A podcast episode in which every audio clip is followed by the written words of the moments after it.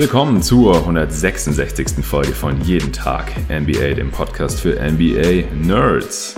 Ja, Freunde, es wird allerhöchste Zeit, dass das Ding hier auch mal wirklich wieder in einen jeden Tag NBA-Rhythmus zurückkommt, so wie ich schon seit längerem angekündigt habe. Und ich habe das Gefühl, ich habe jetzt genau den richtigen Tag erwischt. Die zweite Runde ist schon angebrochen. Heute Nacht war Spiel 2 zwischen den Boston Celtics und Toronto Raptors. Spiel wurde erst im allerletzten Angriff entschieden, at the buzzer. Genauso wie das darauf folgende Spiel 7 zwischen den Denver Nuggets und Utah Jazz. Absoluter Klassiker, eine richtige Schlacht. Schön war es nicht, aber selten.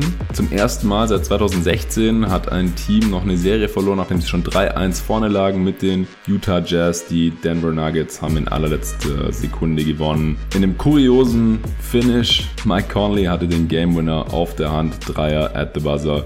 Aber auch nicht getroffen. Genauso wie Fred Van Vliet im Spiel zuvor auf Seiten der Raptors. Ja, die Celtics führen jetzt 2-0 in der Serie und die Nuggets haben die Jazz nach Hause geschickt, 4-3 gewonnen und werden jetzt in der zweiten Runde übermorgen gegen die LA Clippers antreten. Die beiden Games möchte ich heute besprechen. Im ersten Pod nach meiner zweiten Sommerpause, kürzeren Sommerpause, leider jetzt auch ein bisschen länger geworden, paar Tage länger geworden, als es eigentlich geplant noch hier im Pod angekündigt war ziemlich genau zwei Wochen gab es jetzt hier keine Folge mehr, was mich natürlich am meisten nervt, weil die Playoffs seit genau zwei Wochen laufen. Ich hatte ja noch eine Answering Machine, eine Folge mit euren Fragen zu den Playoffs rausgehauen am letzten Tag vor Start der Playoffs. Und dann war noch mindestens eine Folge zu den ersten vier Spielen zur ersten Playoff-Nacht 2020 angekündigt. Ich hatte mich dann noch spontan umentschieden, sogar noch die ersten beiden Playoff-Nächte zu covern und sogar noch ein bisschen länger hier in Berlin zu bleiben, bevor ich dann noch mal ein paar Tage campen gehen wollte, was schon ewig geplant war, lange bevor auch nur die Möglichkeit im Raum stand, dass zu dem Zeitpunkt im August gerade NBA Playoffs laufen könnte.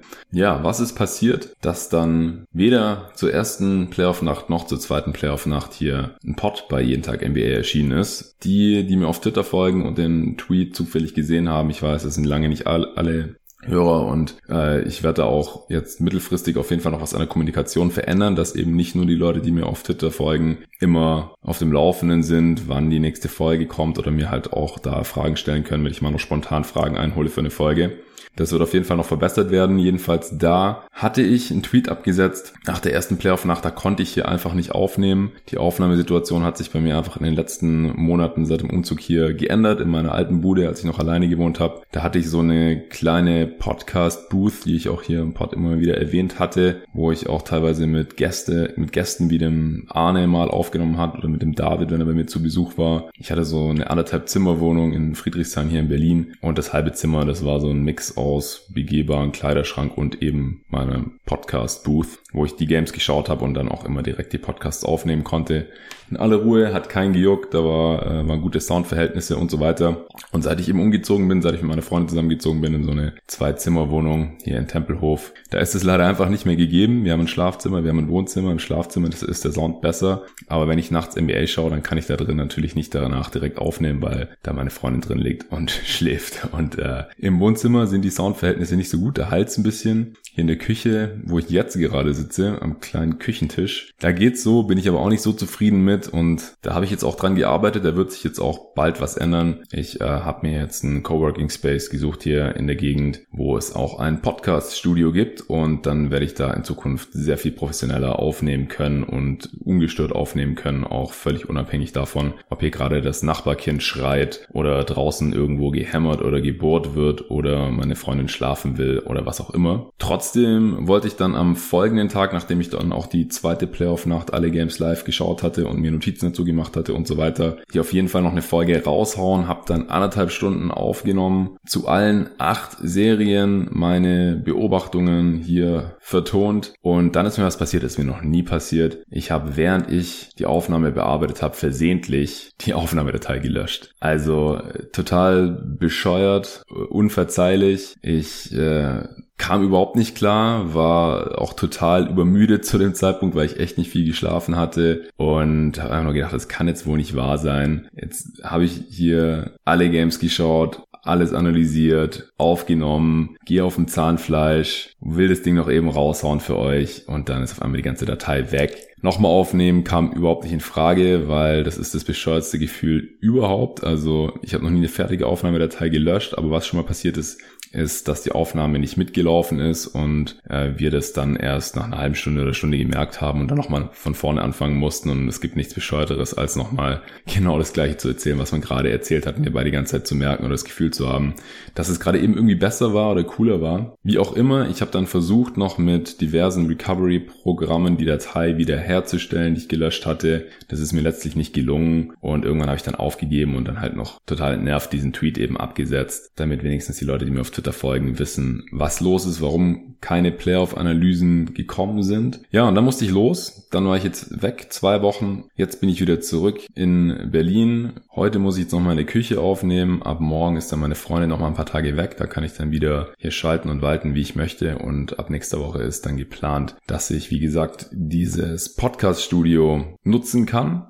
Und dann wird es hier alles ein Stück weit professioneller, was ich ja eben auch schon länger anstrebe. Jetzt habe ich langsam einen Kopf dafür, Zeit dafür. Jetzt ist auch erstmal nicht geplant, dass ich wieder irgendwo hinfahren muss, irgendwelchen familiären oder privaten oder beruflichen Verpflichtungen nachkommen muss, wie es eben die letzten zwei Wochen der Fall war. Ich war dann im Endeffekt nur zwei Tage campen mit meinen Freunden. Mehr blieb da leider nicht mehr übrig nach dieser gescheiterten Playoff-Podcast-Versuch. Gab noch ein, zwei andere Gründe, wieso wir dann erst später losgekommen sind. Dann äh, standen ein paar Familienfeiern an, wo ich auch nicht nicht fehlen konnte oder wollte. Dann war ich ein paar Tage zu Hause in Stuttgart und da auch bei meinem Arbeitgeber. Ich habe immer noch einen anderen Job, den ich nachgehe. Und das Büro ist eben in Stuttgart. Da musste ich vor Ort sein.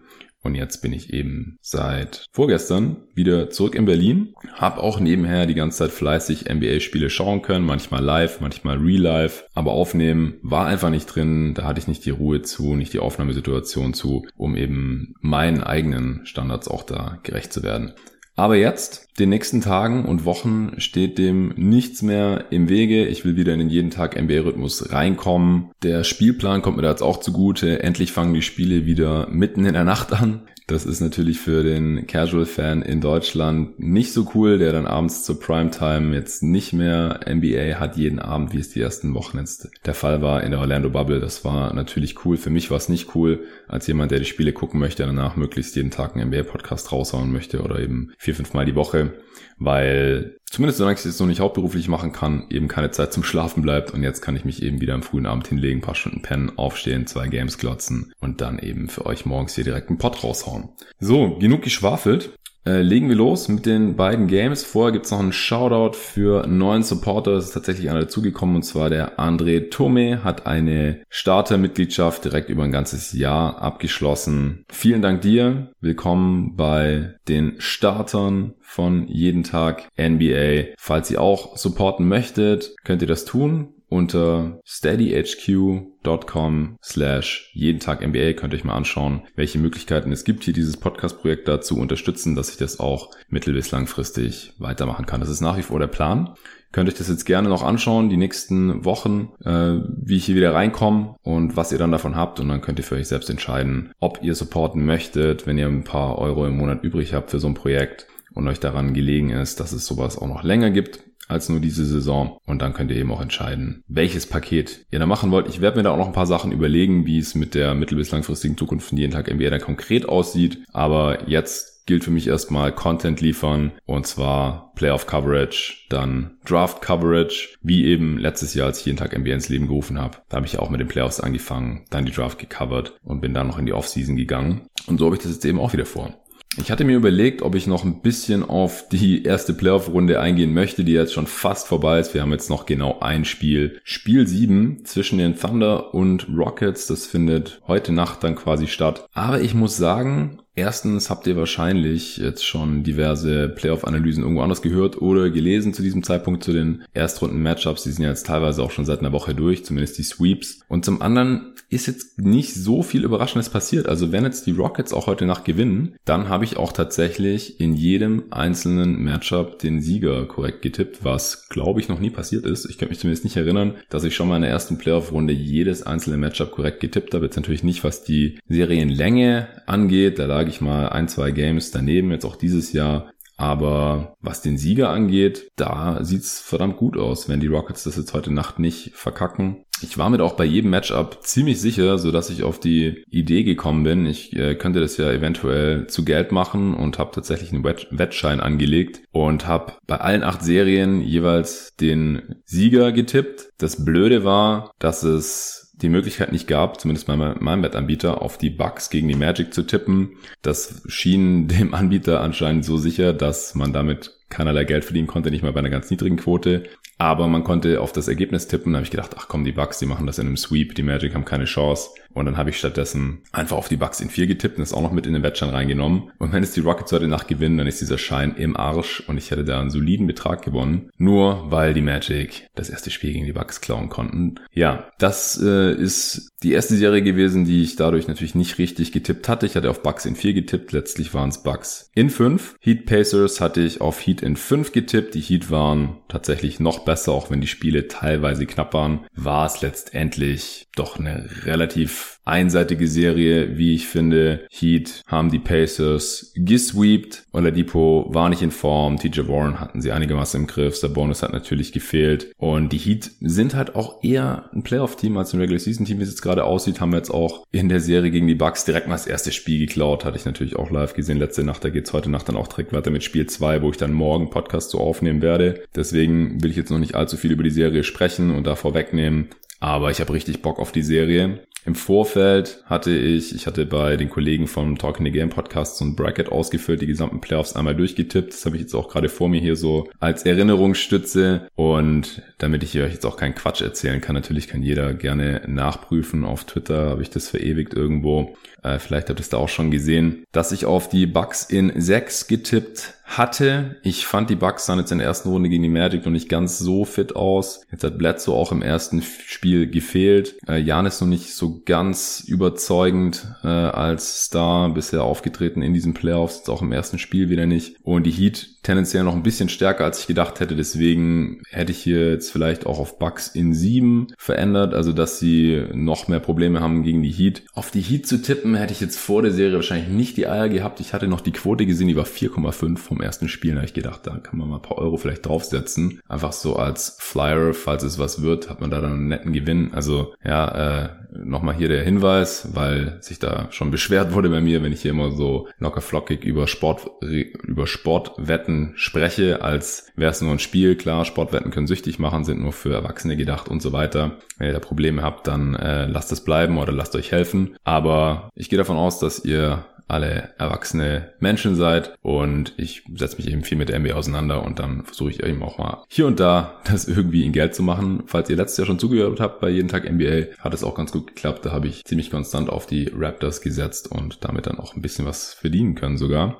Wie dem auch sei, ich habe nicht auf die Heat getippt, sondern auf die Bucks in 6 und ich kann mir auch noch vorstellen, wenn Coach Bart die richtigen Adjustments mal macht, dass die Bucks sich hier als eigentlich stärkeres Team noch durchsetzen können. Bleiben wir noch kurz im Osten. Ich sage noch kurz was äh, zu den Serien. Ich hatte auf die Celtics gegen die Sixers getippt, allerdings dachte ich, dass es eine der knappsten Serien wird. Ich habe nur ein Spiel sieben gesehen in diesen Playoffs und das war eben in dieser Serie und da waren wir wirklich weit von weg. Die Sixers waren eine Katastrophe, das war sehr, sehr traurig. Sie konnten keine Entry-Pässe auf Joel Embiid spielen. Äh, die Defense war nicht so gut, wie man sich das im Optimalfall vielleicht erhoffen konnte. Tobias Harris und Al Horford waren eine Katastrophe. Ben Simmons hat natürlich verletzt gefehlt, das war schon klar. Also der Sixers Kader, der passt in dieser Form einfach vorne und hinten nicht zusammen. Brad Brown wurde dann auch folgerichtig entlassen. Das hatte ich auch in der Answering Machine noch äh, beantwortet. Da gab es die Frage, welcher Coach ist gefährdet, entlassen zu werden, je nachdem, wie es in den Playoffs läuft. Und da war Brad Brown natürlich ganz, ganz vorne mit dabei. Ja, Celtics haben letztendlich gesweept, auch wenn das ein oder andere Spiel ein bisschen knapper war, auch eine sehr, sehr deutliche Serie. Die Celtics dadurch auch ein bisschen stärker jetzt in meinen Augen, als ich es noch vor der ersten Runde gedacht hätte. Die Raptors haben die Nets gesweept, damit hatte ich auch gerechnet. Ich habe dann im Vorfeld auf Celtics in 6 in der Serie gegen die Raptors getippt. Dadurch, dass die Celtics ein bisschen stärker aussahen, hätte ich jetzt vielleicht noch auf Celtics in 5 nachkorrigieren können. Aber ich dachte auch, dass die Raptors die Celtics vielleicht einigermaßen im Schach halten können und dann offensiv zumindest genug bringen können, dass sie eben auch mal zwei Spiele gewinnen können dass die Celtics die Serie gewinnen, das sah ich eigentlich schon damals nicht besonders gefährdet. Ich habe jetzt im Vorfeld von dieser Serie hier gesehen, dass viele auf die Raptors getippt haben in sieben Spielen, in sechs Spielen, kann ich nicht ganz nachvollziehen, ehrlich gesagt. Und was in den ersten beiden Spielen passiert ist, das wundert mich jetzt ehrlich gesagt auch nicht besonders, da komme ich ja dann gleich noch dazu. Also mein Tipp war Celtics in 6, dabei bleibe ich. Noch kurz der Westen. Ich hatte auf die Lakers in 4 gegen die Blazers getippt. Hatte ich auch ausführlich drüber gesprochen. Im Pod äh, kann LeBron den Schalter umlegen, können die Lakers den Schalter umlegen, weil in der Bubble ja wirklich nicht besonders überzeugend ausgesehen hatten. Das hat dann tatsächlich noch ein Spiel länger gedauert, als ich gedacht hatte. Die Blazers haben direkt das erste Spiel geklaut, aber danach war es eine sehr, sehr deutliche Serie. Auch weil Lillard sich dann verletzt hat. McCallum war ja sowieso schon angeschlagen. Und die Blazers einfach ein mieses Matchup waren, beziehungsweise die Lakers ein mieses Matchup für die Blazers. Und dann hatte sich die Serie relativ schnell gegessen in fünf Spielen.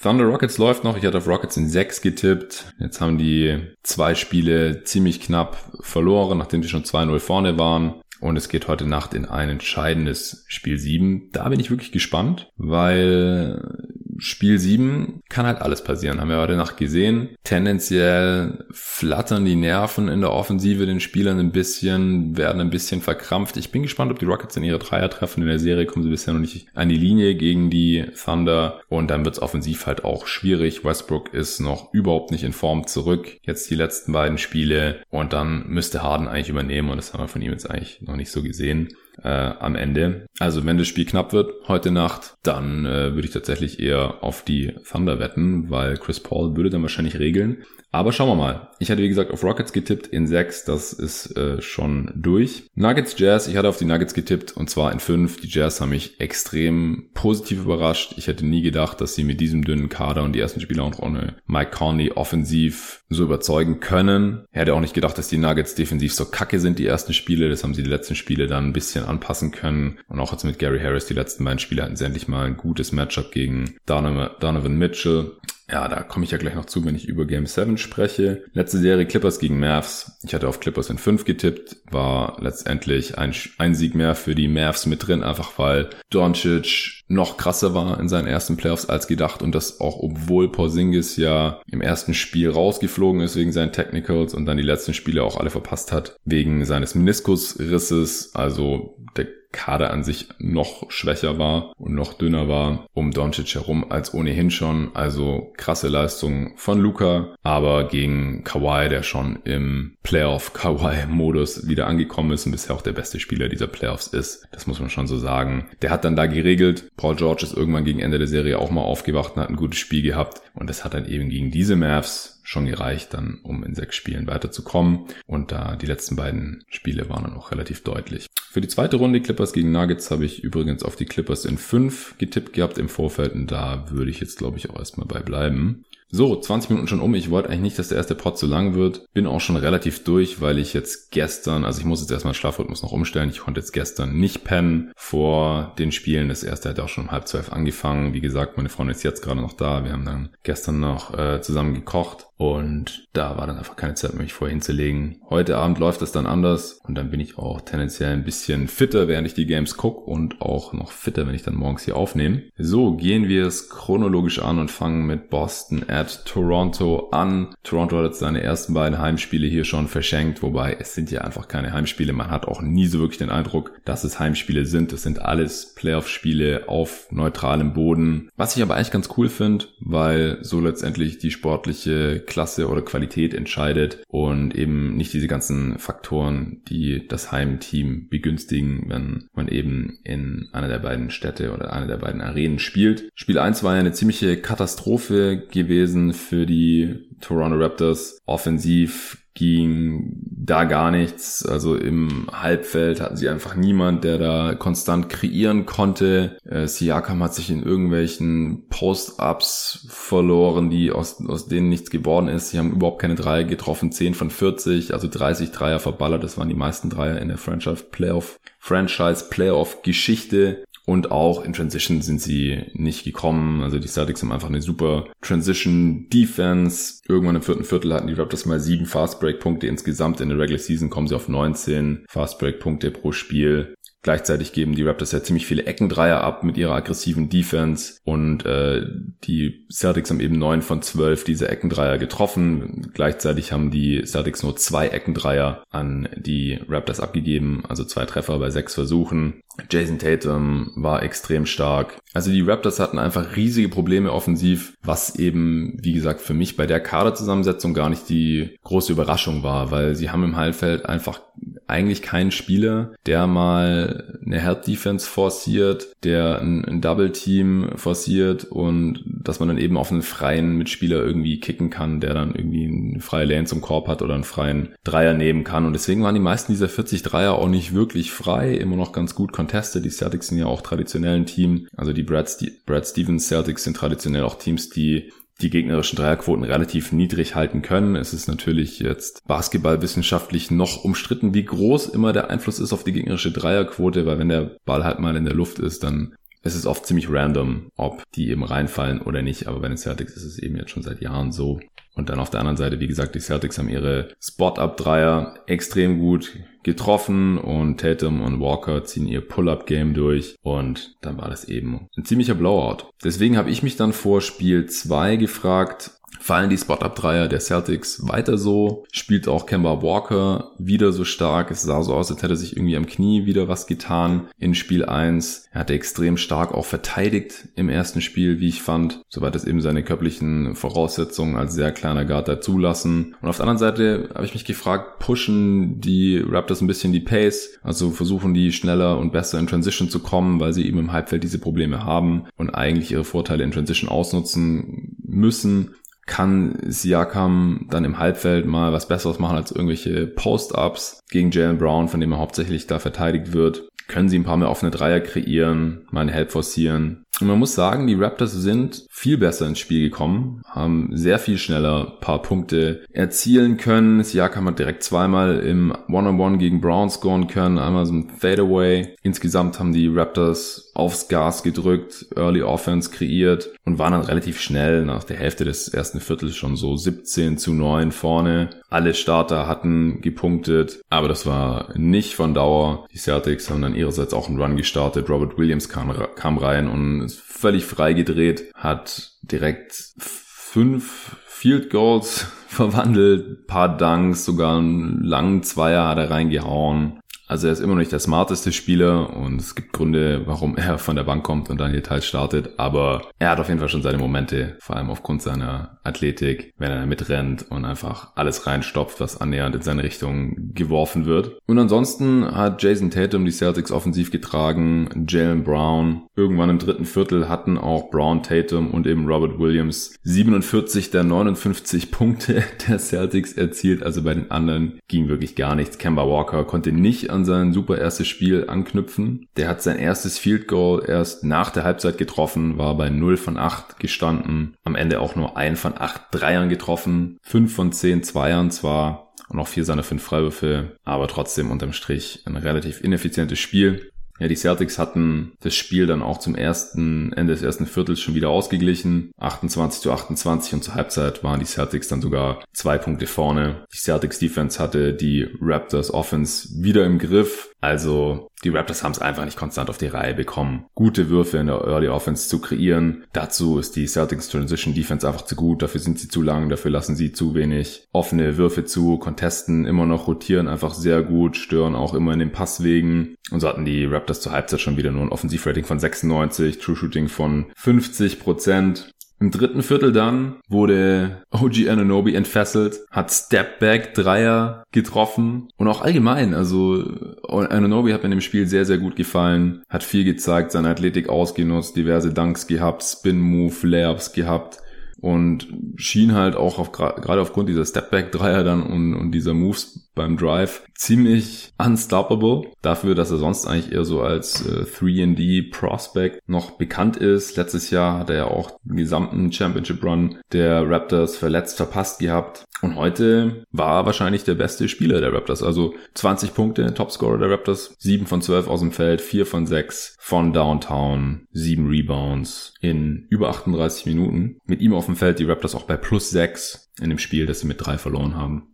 Marcasol hat im dritten Viertel dann mehrmals Tatum und Kemba Walker geblockt. Allgemein war als Rim Protector ziemlich effektiv. Die Celtics auch nur mit 24 Punkten in der Zone in diesem Spiel. 20 weniger als die Raptors, die hatten 44 Points in the Paint was auch überhaupt der Grund war, wieso dieses Spiel knapp war am Ende, weil die Raptors haben wieder ihre Dreier im Endeffekt nicht getroffen. Sie haben einen mehr getroffen als im letzten Spiel, 11 von 40. Im ersten Spiel waren sie ja, wie gesagt, bei 10 von 40. Und wenn man da nicht einigermaßen effektiv innerhalb der Dreierlinie Punkte, dann hat man da offensiv nicht zu, viel zu melden. Also wie gesagt, es war nicht, wieder nicht das effizienteste Spiel der Raptors am offensiven Ende. Auch am Ende nicht hatten sie ein Offensivrating von genau 100. True Shooting von knapp 51 Prozent. Also es ist einfach extrem schwer für dieses Team. Gasol hat auch im Gegensatz zum defensiven Ende am offensiven Ende nicht wirklich was beitragen können in seinen 21 Minuten. Mehr konnte er nicht spielen, weil er dann ausgefault hat im vierten Viertel. Sechs Pünktchen hat er gemacht, ein Assist, drei Turnovers, beide Dreier nicht getroffen. Ja, weil bei den Celtics halt über weite Strecken, wie gesagt, auch nur Tatum und Brown offensiv abgeliefert haben, war das dann relativ munteres Hin und Her.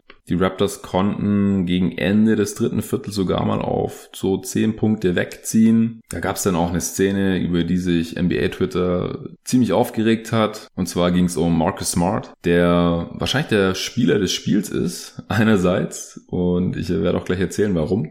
Auf der anderen Seite ist er halt einfach ein Spieler und da gibt es bei den Raptors ja auch so einen Kandidaten mit Kyle Lowry, der einfach ziemlich viel rumfloppt und einfach alles versucht, um sein Team einen Vorteil zu verschaffen. Der jetzt nicht unbedingt super dirty spielt, auch wenn das auch mal vorkommen kann. Auch Kyle Lowry hatte da eine miese Szene im dritten Viertel und ist äh, Jason Tatum da ziemlich gefährlich unterlaufen, hat versucht da noch einen Offensivfoul zu schinden, also auch einer der besten der Liga, genauso wie sein Counterpart äh, Marcus Smart aber ist einfach viel zu spät da noch äh, Richtung Korb, hat er sich noch hingeschoben, Tatum war schon in der Luft unterwegs. Und wenn man da dann den Gegner quasi so unterläuft und den dreht's in der Luft und, und der fällt dann einfach gerade und hart runter aufs Parkett. Das ist einfach uncool. Und ist ziemlich gefährlich. Ich finde, da muss die Liga auch nach wie vor noch was machen. Dass man einfach solche Aktionen nicht belohnt, indem man halt in Aussicht stellt, zumindest, dass es noch einen Offensivfall geben könnte. Es hat auch wenig mit Basketball zu tun, meiner Meinung nach. Aber Smart hat was anderes gemacht und zwar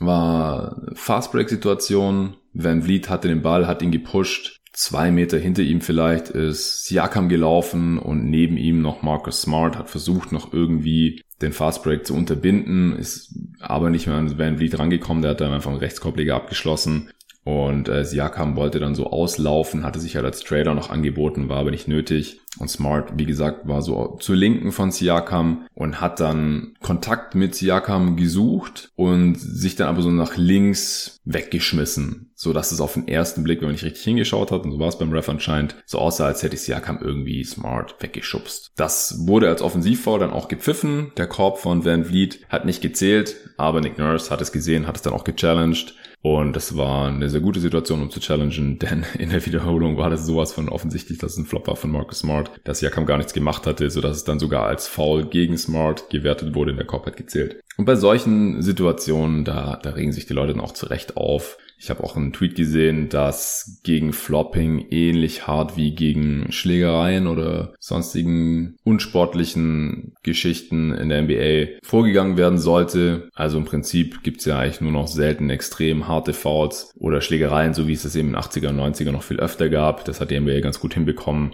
das äh, aus, auszumerzen und so könnte man das vielleicht auch mit Flopping hinbekommen, wenn man es einfach härter bestrafen würde. Denn sieht ja jeder, der das Spiel schaut oder wenn sich die Liga Offiziellen das dann eben nochmal anschauen würden im Nachgang und dann einfach immer, wenn, wenn offensichtlich ist, dass jemand so hart gefloppt hat, das dann entsprechend bestrafen würden. Gibt's ja theoretisch schon, aber die Strafen sind einfach so lächerlich. Das ist dann eben Marcus Smart und auch ein Kyle Lowry und Konsorten offensichtlich nicht besonders juckt. Das nur am Rande. Dann kam jedenfalls das vierte Viertel. Die Raptors waren zu dem Zeitpunkt acht Punkte vorne, hätten die Führung also im Prinzip nur verwalten müssen im vierten Viertel, um die Serie auszugleichen. Aber da hatte eben Marcus Smart deutlich was dagegen. Der hat direkt mal vier Dreier in den ersten drei Minuten reingehauen und dann noch einen fünften innerhalb der ersten vier Minuten. Der war auch noch and one mit Foul. Also hat mal eben 16 Punkte gemacht in vier Minuten ungefähr im vierten Viertel.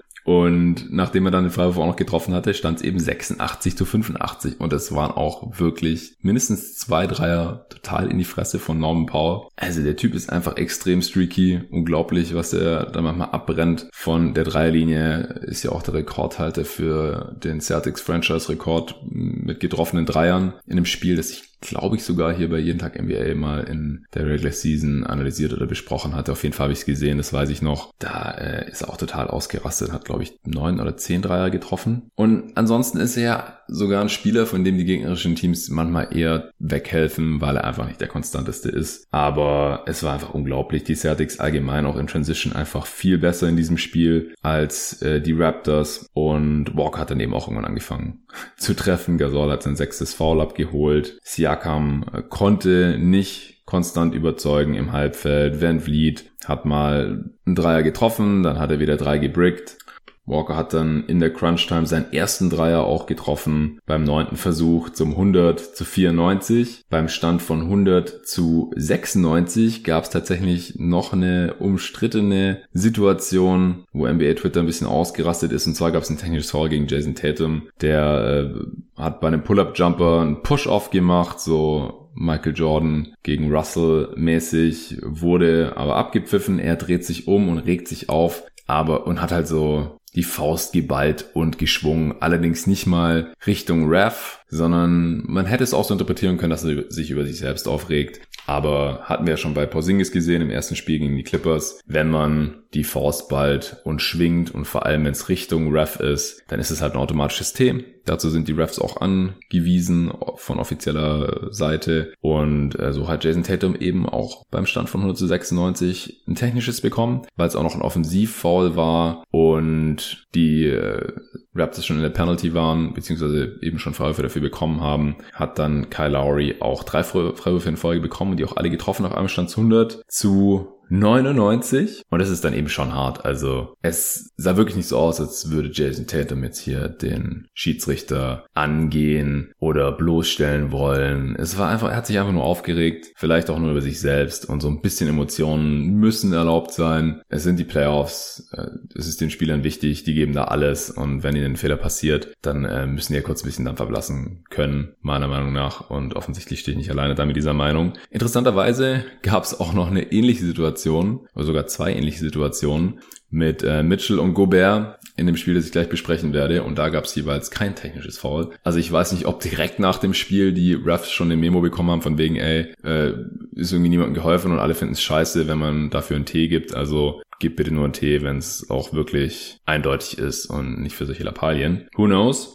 Jedenfalls stand es dann 100 zu 99 für die Celtics immer noch bei einer Minute zu spielen. Die Celtics haben dann fast die gesamte Shotclock aufgebraucht. Im folgenden Angriff bei noch 41 Sekunden hat Kemba Walker dann eine Stepback Jumper getroffen gegen Ibaka. Nach dem Switch hat Ibaka ihn übernommen und äh, Walker hat das Ding versenkt, als wäre er total on fire, obwohl es ja eigentlich, wie gesagt, überhaupt nicht war. War in dem Moment egal. Er hat die Confidence gehabt und hat das Ding einfach reingenagelt. Damit die Celtics dann 102 zu 99 vorne, immer noch One-Possession-Game. Raptors erstmal Timeout. Im Gegenangriff sah dann Siaka wirklich nicht gut aus. Der wurde dann erstmal nach einem Drive bei einem Layup von Smart geblockt und ist dann auch noch ins Ausgetreten bei noch 32 Sekunden zu spielen. Also er ist geblockt worden, dann noch ein Turnover. Celtics haben den Ball wieder bei 102 zu 99. 31 Sekunden zu spielen. Die Celtics haben im Prinzip die gesamte Shotclock runterlaufen lassen, haben dann aber auch keinen guten Shot mehr kreieren können. Brown hat einen sehr schweren Stepback-Dreier gebrickt. Die Raptors hatten keinen Timeout mehr, haben dann nach dem Rebound sofort pushen müssen mit noch fünf Sekunden auf der Uhr. Van Vliet ist gerade noch so an die Dreilinie gekommen, auf dem linken Flügel, hat einen Wurf über Jason Tatum rausgeballert, der ist auch noch in den Ring gekommen, aber war extrem schwer und war dann auch nicht drin. Van Vliet war auch alles andere als heiß in dem Spiel. Insgesamt drei von zwölf von hinter der Dreilinie geballert, acht von 22 aus dem Feld für 19 Punkte, sieben Assists, drei Turnovers, keinen einzigen Freiwurf gezogen. Also auch nicht sein Game. Damit war die Sache dann auch erledigt und Fred Van Vliet ist damit auch der erste Spieler in der NBA-Geschichte, der in den ersten beiden Spielen einer Playoff-Serie jeweils mindestens neun Dreier verballert hat. Da hat er ja schon im ersten Spiel nichts getroffen und das hat sich jetzt heute eben fortgesetzt mit seinen drei von zwölf. Kyle Lowry sah auch nicht besser aus. 5 von 16 aus dem Feld. Kein einzigen seiner 7 Dreier getroffen. Immerhin 5 von 9 seiner Zweier und 6 von 8 Freiwürfe. 7 Assists. Zwei Turnovers, vier Steals für 16 Punkte. Raptors mit ihm auf dem Feld auch plus 9. Er hat auch immer wieder versucht zu pushen, genauso wie Van Vliet, aber wie gesagt, insgesamt war das einfach alles nicht effektiv und auch nicht effizient genug. Siakam 6 von 16 aus dem Feld, 1 von 4 Dreiern für 17 Punkte, 8 Rebounds, 6 Assists, zwar auch 3 Steals und ein Block, nur ein Turnover, also bis auf die relativ schlechte Quote hatte Siakam jetzt kein schlechtes Spiel, aber er bestätigt halt auch ein bisschen meine Befürchtung, und zwar, dass er eben keine echte erste Playoff-Option ist. Van Vliet und Lowry eben auch nicht. Das waren sie letztes Jahr schon alle drei nicht. Das war Kawhi Leonard. Ganz klar, der fehlt jetzt einfach oder halt auch ein Kawhi Leonard Light oder irgendjemand, der das halt ein bisschen machen kann in der Art und Weise, wie, was ich, Jimmy Butler bei den Miami Heat oder eben auf der Gegenseite Jason Tatum oder auch ein Kemba Walker an einem guten Tag oder ein Jalen Brown an einem guten Tag. Aber konstant kann das eben bei den Raptors einfach niemand. Wie gesagt, an einem guten Tag kann das mal passieren oder wenn die Celtics halt auch mal ihre Dreier nicht treffen, in dem Spiel jetzt wieder 15 von 38 für 40 Prozent. Die Celtics auch 23 von 25 Freiwürfen.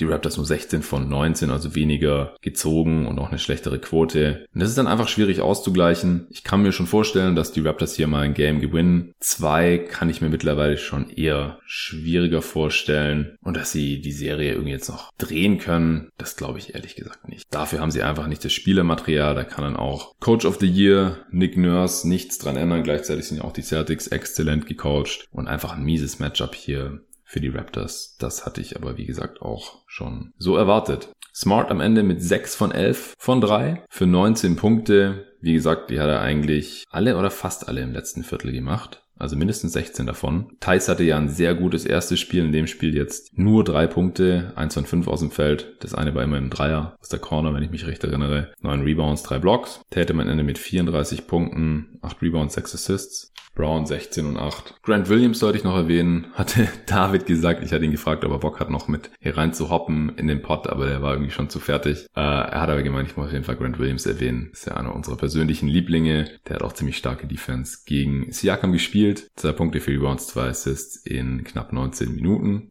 Ja, und sonst denke ich, gibt's zu dem Spiel auch nicht mehr wirklich was zu sagen. Oder zu dieser Serie.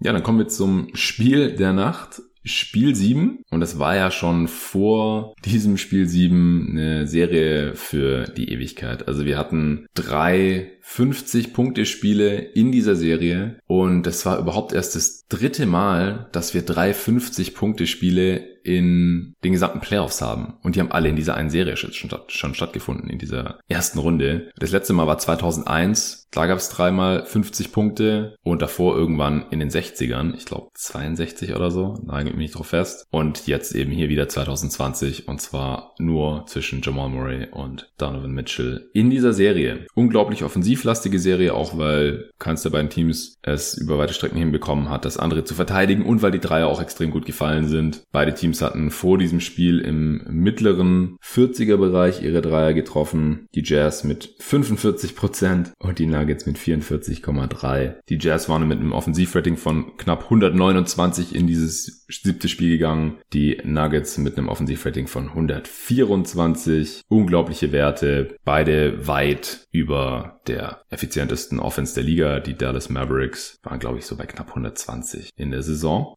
Und die beiden Teams hier, wie gesagt, in diesen ersten sechs Spielen bei 124 beziehungsweise knapp 129. Mitchell mit 39 Punkten pro Spiel in Spiel 7 gegangen. Conley mit 23 Punkten pro Spiel. Mitchell dabei mit einem Offensivrating von 138, einem True Shooting von 73%. Conley mit einem True Shooting von 77% und einem Offensivrating von 152 in seinen vier Spielen. Jamal Murray mit einem Offensivrating von 148 für seine 38 Punkte pro Spiel. Jokic mit 26 Punkten pro Spiel, 6 Assists, Offensivrating von 129. Also abartig. Und daher haben natürlich auch alle jetzt hier gespannt auf Spiel 7 geschaut und irgendwie ein Offensivfeuerwerk erwartet. Die Jazz haben im Schnitt 119 Punkte gemacht, die Nuggets 115. Aber dieses Spiel ging 80 zu 78 aus. Die Nuggets haben dabei nur 30 Punkte in der zweiten Halbzeit gemacht. Die Jazz hatten in der ersten Halbzeit nur 36 Punkte gemacht. Also schön war das wirklich nicht. Das hat wirklich an den Playoff-Basketball Anfang der 2000er, als ich so angefangen habe, die NBA zu verfolgen, erinnert. Nur, dass mehr Dreier genommen wurden, aber die wurden halt nicht getroffen. Die Nuggets mit 8 von 31 Dreiern, das sind 26 Prozent. Die Jazz mit 8 von 34, das sind 24 Prozent. Und auch die beiden super heißen Star Guards haben in dem Spiel nicht so wirklich überzeugen können. Jamal Murray nur mit 17 Punkten aus 22 Shooting Possessions, ein von sechs seiner Dreier getroffen. Donovan Mitchell mit 22 Punkten aus 23 Shooting Possessions. Also beide auch nicht so viele Abschlüsse genommen, die waren auch einfach spürbar durch. Donovan Mitchell hat auch die gesamte zweite Halbzeit durchgezockt. Murray auch fast. Der hat auch kurz vor der Halbzeit noch so einen Pferdekuss von Joe Ingles bekommen, also das Knie in den Oberschenkel reinbekommen. Und wenn man das selber schon mal abbekommen hat, sowas, dann weiß man, wie heftig es wehtun kann. dass danach der Muskel anschwillt und man kaum auftreten kann. Und äh, Murray war danach auch bisschen angeschlagen, hat zwar noch ein paar krasse Würfe getroffen, da komme ich gleich noch zu. Aber keiner von beiden hat jetzt hier annähernd so frei gedreht, wie das in den ersten sechs Spielen regelmäßig passiert war. Ich fand, dass die Jazz von Anfang an offensiv ziemlich verkrampft gewirkt haben. Der Ball ist schlecht gelaufen. Sie haben zwar immer wieder ganz gute Würfe rausgespielt, aber die einfach nicht getroffen. Denver hat am Anfang gefühlt alles getroffen und hat sich dadurch auch relativ schnell absetzen können. Freiwürfe haben beide Teams im ersten Viertel so gut wie gar nicht gezogen. Die Nuggets hatten zwei, die Jazz gar keine. Die Jazz auch im ersten Viertel mit keinem einzigen Offensiv-Rebound. Also keine Freiwürfe, keine Offensiv-Rebounds. Das sah im ersten Viertel jetzt wirklich noch nicht nach Game 7 Fight Zeit aus, meiner Meinung nach. Also, die sind da wirklich nur dran geblieben, weil Niang am Anfang, äh, am Ende des ersten Viertels noch zwei Dreier reingehauen hat und dadurch dann der Abstand nicht ganz so übel aussah. 26 zu 21 waren die Nuggets trotzdem noch vorne. Die Nuggets haben teilweise ein bisschen seltsame Rotationen laufen gelassen, also Coach Malone dann wohl. Also zum Beispiel war Gary Harris drauf, obwohl Donovan Mitchell gerade nicht drauf war. Und dann war Donovan Mitchell aber logischerweise wieder drauf, wenn Gary Harris nicht drauf war. Und Harris ist halt der mit Abstand beste Defender gegen Mitchell. Das war im letzten Spiel schon deutlich geworden und dem jetzt halt auch wieder. Gegen den konnte der eigentlich gar nichts ausrichten. Der hatte einfach auch nicht mehr die Power. Hat seinerseits Jamal Murray auch besser verteidigt. Aber Harris hat ihm da wirklich das Leben schwer gemacht. Und da frage ich mich eben, wieso startet Harris nicht? Okay, sagt man, er ist noch nicht ganz fit und letztes Spiel haben wir auch mit Monte Morris gestartet und das haben wir auch gewonnen, wollen wir wieder so machen, geschenkt. Aber dann verstehe ich halt nicht, wieso man Harris spielen lässt, äh, wenn er halt defensiv dann irgendwie Jordan Clarkson verteidigen muss oder so während er halt offensiv wirklich nicht viel beitragen kann und eigentlich zumindest zu diesem Zeitpunkt gerade nur wegen seiner Defense spielbar ist. Harris eins von neun aus dem Feld, am Ende vier Pünktchen, einen seiner fünf Dreier getroffen in 26 Minuten. Und auch, warum muss Mason Plumlee spielen, wenn Utah gerade Small spielt? Also die haben heute nur Gobert spielen lassen, auch 38 Minuten, aber die 10 Minuten ohne ihn hatte Foul Trouble und äh, hat auch Ende des ersten Viertels sowieso eine Pause bekommen. Haben sie eben nicht Tony Bradley als Backup Big spielen lassen, sondern Juwan Morgan sind also Small gegangen und dann äh, lässt Malone halt trotzdem Plumlee spielen. Keine Ahnung wieso. Also der hat in dem Spiel jetzt wirklich auch nichts Positives beigetragen in seinen 8 Minuten. Auch Michael Porter Jr. nicht optimal in diesem Spiel, sage ich jetzt mal. Ja, er ist quasi ein Rookie, war auch aggressiv in der Zone am Ring, hat das offensive Brett attackiert, drei offensive Rebounds geholt, aber war halt leider auch genauso aggressiv bei den Jumpern und hat die halt zum größten Teil gebrickt. Am Ende 10 Punkte aus 10 Shooting Possessions, auch 9 Rebounds immerhin in 17 Minuten, stand auch bei plus 8, aber gefühlt hat er offensiv einfach Würfe genommen, die er nicht hätte nehmen sollen unbedingt und defensiv ist er ja ohnehin eine Schwachstelle.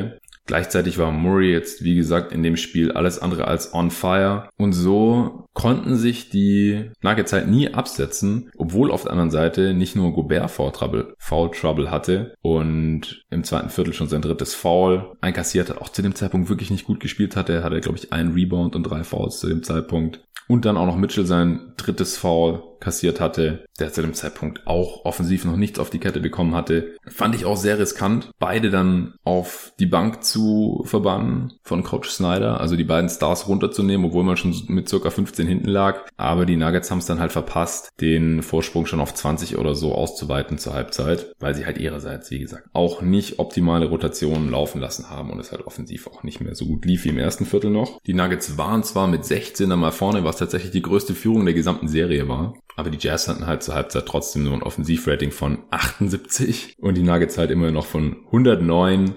Denver war zur Halbzeit mit 12 vorne und hatte damit, nee, mit 14 sogar, 36 zu 40, genau. 14 Punkte vor war Denver und die hatten damit schon eine Gewinnwahrscheinlichkeit, also eine Win-Probability, gibt es ja so Seiten, wo man das nachschauen kann, äh, wie statistisch gesehen, wie wahrscheinlich es ist, dass dieses Team jetzt gewinnt. Und die war über 90 Prozent, hatte ich da gesehen. Auch Dan Feldman hatte getweetet, dass Teams, die mit 12 oder mehr zur Halbzeit führen, in Spiel 7 noch nie verloren haben in der Shot Clock Era, also seit die Shot Clock eingeführt wurde. 28 Mal gab es das Spiel 7, Führung von 12 oder mehr zur Halbzeit. Und jedes Mal hat das Team dann am Ende gewonnen. Heute auch wieder, also sind wir jetzt bei 29 und 0. Aber es wurde tatsächlich nochmal knapp. Im dritten Viertel hat Mitchell übernommen, hat es teilweise auch forciert, ein bisschen Kopf durch die Wand mäßig, also Scheuklappen auf, in die Zone rein und dann halt versucht, Freiwürfe zu ziehen oder zu finishen. Hat einige sehr schwere Floater da getroffen und auch Freiwürfe gezogen. Super effizient war es nicht, aber im Endeffekt halt effektiv genug, um halt die Führung der Nuggets dann immer weiter zu verkleinern. Gleichzeitig haben die Nuggets meiner Meinung nach ein bisschen übermütig versucht, Gobert sein viertes Foul anzuhängen und den wirklich unablässig attackiert auf dem Weg zum Korb, Murray, Jokic. Und das hat einfach nicht funktioniert. Und es ist auch meiner Meinung nach nicht besonders schlau. Normalerweise versucht man ja eben nicht gegen den Defensive Player of the Year der letzten beiden Saisons ständig zu finishen, weil man halt weiß, es ist sehr, sehr schwer. Und nur weil er jetzt drei Fouls hat, das genau dann das zu machen, was der Gegner will. Die Jazz äh, Defense ist ja auch darauf ausgelegt, dass die Gegenspieler immer am Ende sich Rudy Gobert am Ring gegenüber sehen und dann halt nicht finishen können, weil sie Angst haben vor seinen langen Armen oder halt geblockt werden. Also Gobert hat auch ein paar heftige Blocks in dem Game. Das hat nicht funktioniert. Gobert hat die gesamte zweite Hälfte durchgespielt und hatte am Ende ganze vier Fouls. Also hat er wirklich extrem gut verteidigt, hat auch vorne gekämpft, sieben Offensivrebounds geholt, 19 Punkte, 18 Rebounds am Ende, zwei Blocks, drei seiner vier Freiwürfe getroffen. Also an ihm lag's nicht. Jokic hat sich dabei seinerseits in Foul Trouble gebracht, weil er wirklich dämliche Fouls begangen hat, hat irgendwie noch versucht, den Gegner in der Luft wegzuschubsen oder sonst halt immer mit den Händen verteidigt, ja, anstatt mit den Füßen. Basketball, Grundschule, das macht man nicht, das funktioniert nicht, das gibt Fouls. Jokic hat dann im dritten Viertel auch sein viertes Foul eingesammelt und hat im vierten Viertel auch mit fünf Fouls spielen müssen und konnte da halt dann teilweise auch wirklich nicht mehr rangehen, weil er nicht das sechste Foul riskieren konnte, was dann ab und an mal wirklich einfache Punkte für die Jazz bedeutet hat. Denver hat dann Ende des dritten Viertels und Anfang des vierten Viertels einfach überhaupt nicht mehr punkten können. Haben knapp sechs Minuten keine Punkte mehr gemacht. Gobert hat dann and one gegen Jokic gefinisht. Das war dann auch Jokic fünftes Foul. Und damit sind die Jazz dann 68 zu 65 in Führung gegangen sogar im vierten Viertel. Nachdem sie halt, wie gesagt, zur Halbzeit schon mit 14 hinten lagen und die Gewinnwahrscheinlichkeit, die statistische Gewinnwahrscheinlichkeit bei unter 10% war für die Jazz, waren sie dann tatsächlich wieder vorne. Ich habe mir mal wieder ernsthafte Sorgen um meinen Serientipp gemacht mit den Nuggets als Seriensieger. Aber dann war wieder Harris drauf, hat wirklich extrem starke Defense gegen Donovan Mitchell gespielt. Murray hat dann zwei Clutch-Jumper reingehauen aus der Midrange, dann aber im folgenden Angriff einen richtig miesen Pass gespielt aus dem Jumper von der linken Corner noch rausgepasst. Ich weiß nicht, wo er hin wollte. Ich glaube zu Tory Crack, der direkt in der Zone stand und hat den aber irgendwie gegen Backboard gefeuert und dann konnte den keiner mehr fangen. Dann war Shot Clock Violation. Also es war, wie gesagt, teilweise wirklich nicht schön in dem Spiel. Dann eine Minute acht Sekunden vor Schluss in der Crunch Time hat Malone tatsächlich Jokic rausgenommen für eine defensive Possession und Mason Plumley reingetan. Wie gesagt, ich bin defensiv auch nicht von ihm überzeugt, aber verstehe es natürlich, dass man hier nicht Jokic Jokic sechstes Foul riskieren wollte. Effektiv hätte es aber dann defensiv nicht wirklich schlechter laufen können für Denver, weil Conley zieht über links Richtung Zone, Plumlee will helfen, landet irgendwo im Niemandsland zwischen Conley und Gobert und Conley spielt einen LU-Pass auf Gobert, der das Ding einfach reinslammt. Zum 78 zu 78 bei noch 47 Sekunden zu spielen. Nuggets nehmen Timeout, packt natürlich sofort wieder Jokic rein und Jokic probiert erst Pick and Roll oder Hand-of-Action mit Jamal Murray zu spielen. Dabei kommt nichts raus und entschließt sich dann einfach kurzerhand einfach gegen Gobert in die Zone zu gehen, ins Post-Up zu gehen. War wahrscheinlich auch sehr, sehr nah dran an einer offensiven 3 Sekunden Violation. Hat dann noch so einen Hookshot rausgefeuert und das Ding halt reingemacht über Gobert. Jokic hatte 30 Punkte. Die Nuggets waren 80 zu 78 vorne bei noch 27 Sekunden zu spielen. Und der aufmerksame Hörer wird merken, das war auch der Endstand, denn danach gab es keine Punkte mehr, wo noch eine halbe Minute gespielt wurde, wie das dann halt so immer ist in der Crunch-Time in der NBA. Hat sich diese halbe Minute auch noch länger hingezogen, gab natürlich noch Timeouts, aber es gab keine Punkte mehr. Bei noch acht Sekunden auf der Uhr, Mitchell will in die Zone reinziehen, an Harris vorbei, der klaut ihm von hinten den Ball raus. Die Nuggets preschen nach vorne. Die Jazz faulen nicht. Die Nuggets könnten einfach die Uhr auslaufen lassen, sind zwei, zwei Punkte vorne bei noch acht Sekunden. Aber nein,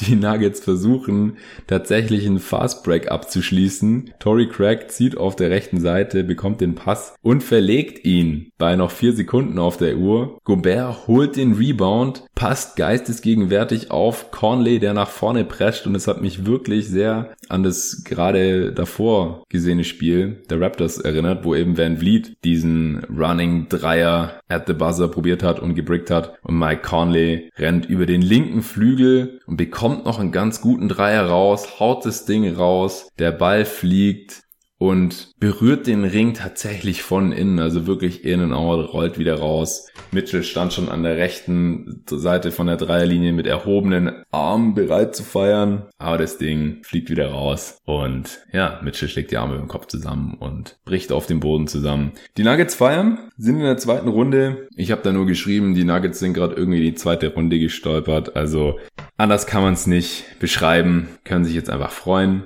war jetzt auch schon das dritte Spiel sieben von Jokic und Murray in ihrer zweiten Postseason. Also die haben echt schon einiges durchgemacht. Letzten, letztes Jahr hatten sie ja auch schon Game 7 gegen San Antonio, das auch ein bisschen kurios geendet hat. Und dann hatten sie ja noch Spiel 7 gegen Portland, wo sie dann schon ziemlich durch waren. Und so sah das heute jetzt auch wieder ein bisschen aus. Bin gespannt dann auf die nächste Runde gegen die Clippers. Wie gesagt, ich glaube, da ist nicht viel zu holen. Das äh, dürfte dann spätestens nach fünf Spielen meiner Meinung nach durch sein. Ja, Mitchell hat den Dreierrekord für Treffer in einer Serie von Stephen Curry eingestellt heute. Das ist auch noch ziemlich heftig. Hat zwar nur zwei von acht getroffen, aber das hat gereicht. Meine 22 Punkte, neun Rebounds, aber nur ein Assist bei neun Turnovers. Also war nicht sein Game. Er hat eine sehr, sehr, sehr starke Serie gespielt. Auch viel besser, als ich mir das im besten Fall erträumen hätte können für ihn. Aber ein Elite-Playmaker und Shot-Creator ist er noch nicht, muss er auch noch nicht sein, ist er noch jung genug. Hat hier in diesen Playoffs auf jeden Fall noch einen Schritt nach vorne gemacht. Aber wenn er dann wirklich mal einen adäquaten Defender gegen sich hatte, und es war jetzt eben nur die letzten anderthalb Spiele der Fall in Gary Harris, hat es tatsächlich auch direkt schwerer gehabt, war dann aber natürlich auch schon entsprechend ermüdet von den ersten fünf Spielen. Ansonsten noch zu erwähnen, Mike Conley, heute nur acht Punkte, bei zwei von 13 aus dem Feld. Ich hatte vorhin erwähnt, wie effizient er davor gewesen war. Ein von sechs von Downtown, also war auch nur bei eins von fünf, als er dann diesen Buzzerbeater hochgejagt hat. Wäre aber krass gewesen, wenn er den getroffen hätte. Also hatte die ganze Saison so schlecht gespielt. Dann noch in den Playoffs die ersten zwei Spiele gefehlt, weil sein Kind geboren wurde was ja auch völlig okay war, kommt zurück, spielt eine famose Playoff-Serie. Team ist schon 3-1 vorne, der Gegner zwingt Spiel 7, aber was wäre für ein Held gewesen, wenn er diesen Buzzer-Beating-Dreier vor the Win hier reingehauen hätte. Tja, sollte nicht sein. John Clarkson hat noch 10 Punkte gemacht und sonst hat außer Gobert und Mitchell niemand zweistellig gescored bei den Jazz. Für die Nuggets, wie gesagt, Jokic 30 Punkte, 14 Rebounds, 4 Assists bei nur zwei Turnovers, zwei seiner fünf Dreier getroffen, alle vier Freiwürfe, 12 von 23 aus dem Feld. Also ziemlich effiziente Geschichte. Porter 10 Punkte hatte ich erwähnt, Murray 17. Und das äh, war es eben auch an den Spielern, die zweistellig gepunktet haben bei den Nuggets. Millsap nur zwei Punkte in 14 Minuten. Der ist leider einfach irgendwie alt geworden. Jeremy Grant auch nur drei Pünktchen, einen von seinen fünf Field Goals getroffen. Das war eben ein Dreier. Hat aber in der Crunch Time auch gespielt, weil er eben defensiv natürlich ziemlich wichtig ist. Craig hat auch in der Crunch Time gespielt, genauso wie eben Harris. Und so hat man dann eben eine einigermaßen adäquate Defense hier hinbekommen. Und so muss es wahrscheinlich dann auch gegen die Clippers laufen. Das ist dann halt offensiv natürlich schwierig, solange Harris nichts trifft. Craig ist auch nicht der Superschütze in dem Spiel. Jetzt auch nur eins von fünf von Downtown, drei von neun aus dem Feld, sieben Punkte, sieben Rebounds. Ja, da müssen Murray und Jokic dann natürlich ein Feuerwerk abbrennen. Bin ich gespannt drauf. So, Pod heute auch schon wieder viel länger geworden, als ich gedacht hätte. Auch dafür, dass ich jetzt wirklich gerade ziemlich müde geworden bin. Ich werde das Ding jetzt nicht löschen dieses Mal und dann direkt raushauen für euch. Und heute Abend beziehungsweise heute Nacht wird dann Miami gegen Milwaukee Game 2 geglotzt und Houston gegen OKC schon wieder in Spiel 7. Ich kann es kaum erwarten. Mega Bock drauf und morgen gibt's die nächste Folge jeden Tag NBA. Vielen Dank fürs Zuhören. Lasst mir gerne Feedback da. Wie gesagt, jetzt geht's wieder richtig los hier bei jeden Tag NBA. Ich werde kontinuierlich die Qualität und das Ganze drumherum bei jeden Tag NBA auch verbessern.